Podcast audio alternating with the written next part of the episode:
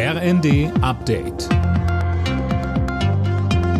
Stündlich neu. Auf den Punkt informiert. Ich bin Laura Mikos. Guten Abend. Menschenrechte, Klimawandel und Russlands Krieg in der Ukraine. Bei seinem umstrittenen China-Besuch ist sich Kanzler Scholz mit der Führung in Peking nicht bei jedem Thema einig geworden. Anne Brauer. Nein, zum Beispiel beim Thema Menschenrechte wurde klar, wie weit die Vorstellungen da auseinanderklaffen. Da gab es keine Annäherung. Anders als beim Klimaschutz, da wollen beide Länder jetzt enger zusammenarbeiten. Und unerwartet deutlich und einstimmig fiel das Warnsignal in Richtung Russland aus.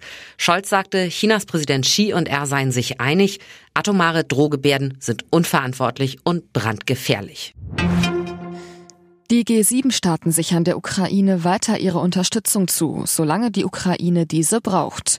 Bundesaußenministerin Baerbock und ihre Kollegen aus den USA, Großbritannien, Frankreich, Italien, Japan und Kanada warfen Russland nach ihrem zweitägigen Treffen in Münster vor, die Ukraine in Dunkelheit und Kälte zu bomben. Und deshalb schnüren wir jetzt Winterpakete und liefern Generatoren ebenso wie Wohncontainer, Wasserpumpen und Sanitäranlagen.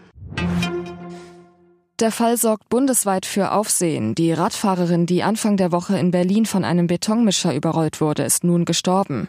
Eine Straßenblockade von Klimaaktivisten hatte ein Rettungsfahrzeug auf dem Weg zum Unfallort ausgebremst. Aus einem internen Vermerk der Rettungskräfte geht nun aber laut Süddeutscher hervor, dass dieses Spezialfahrzeug, das im Stau stand, gar nicht benötigt wurde.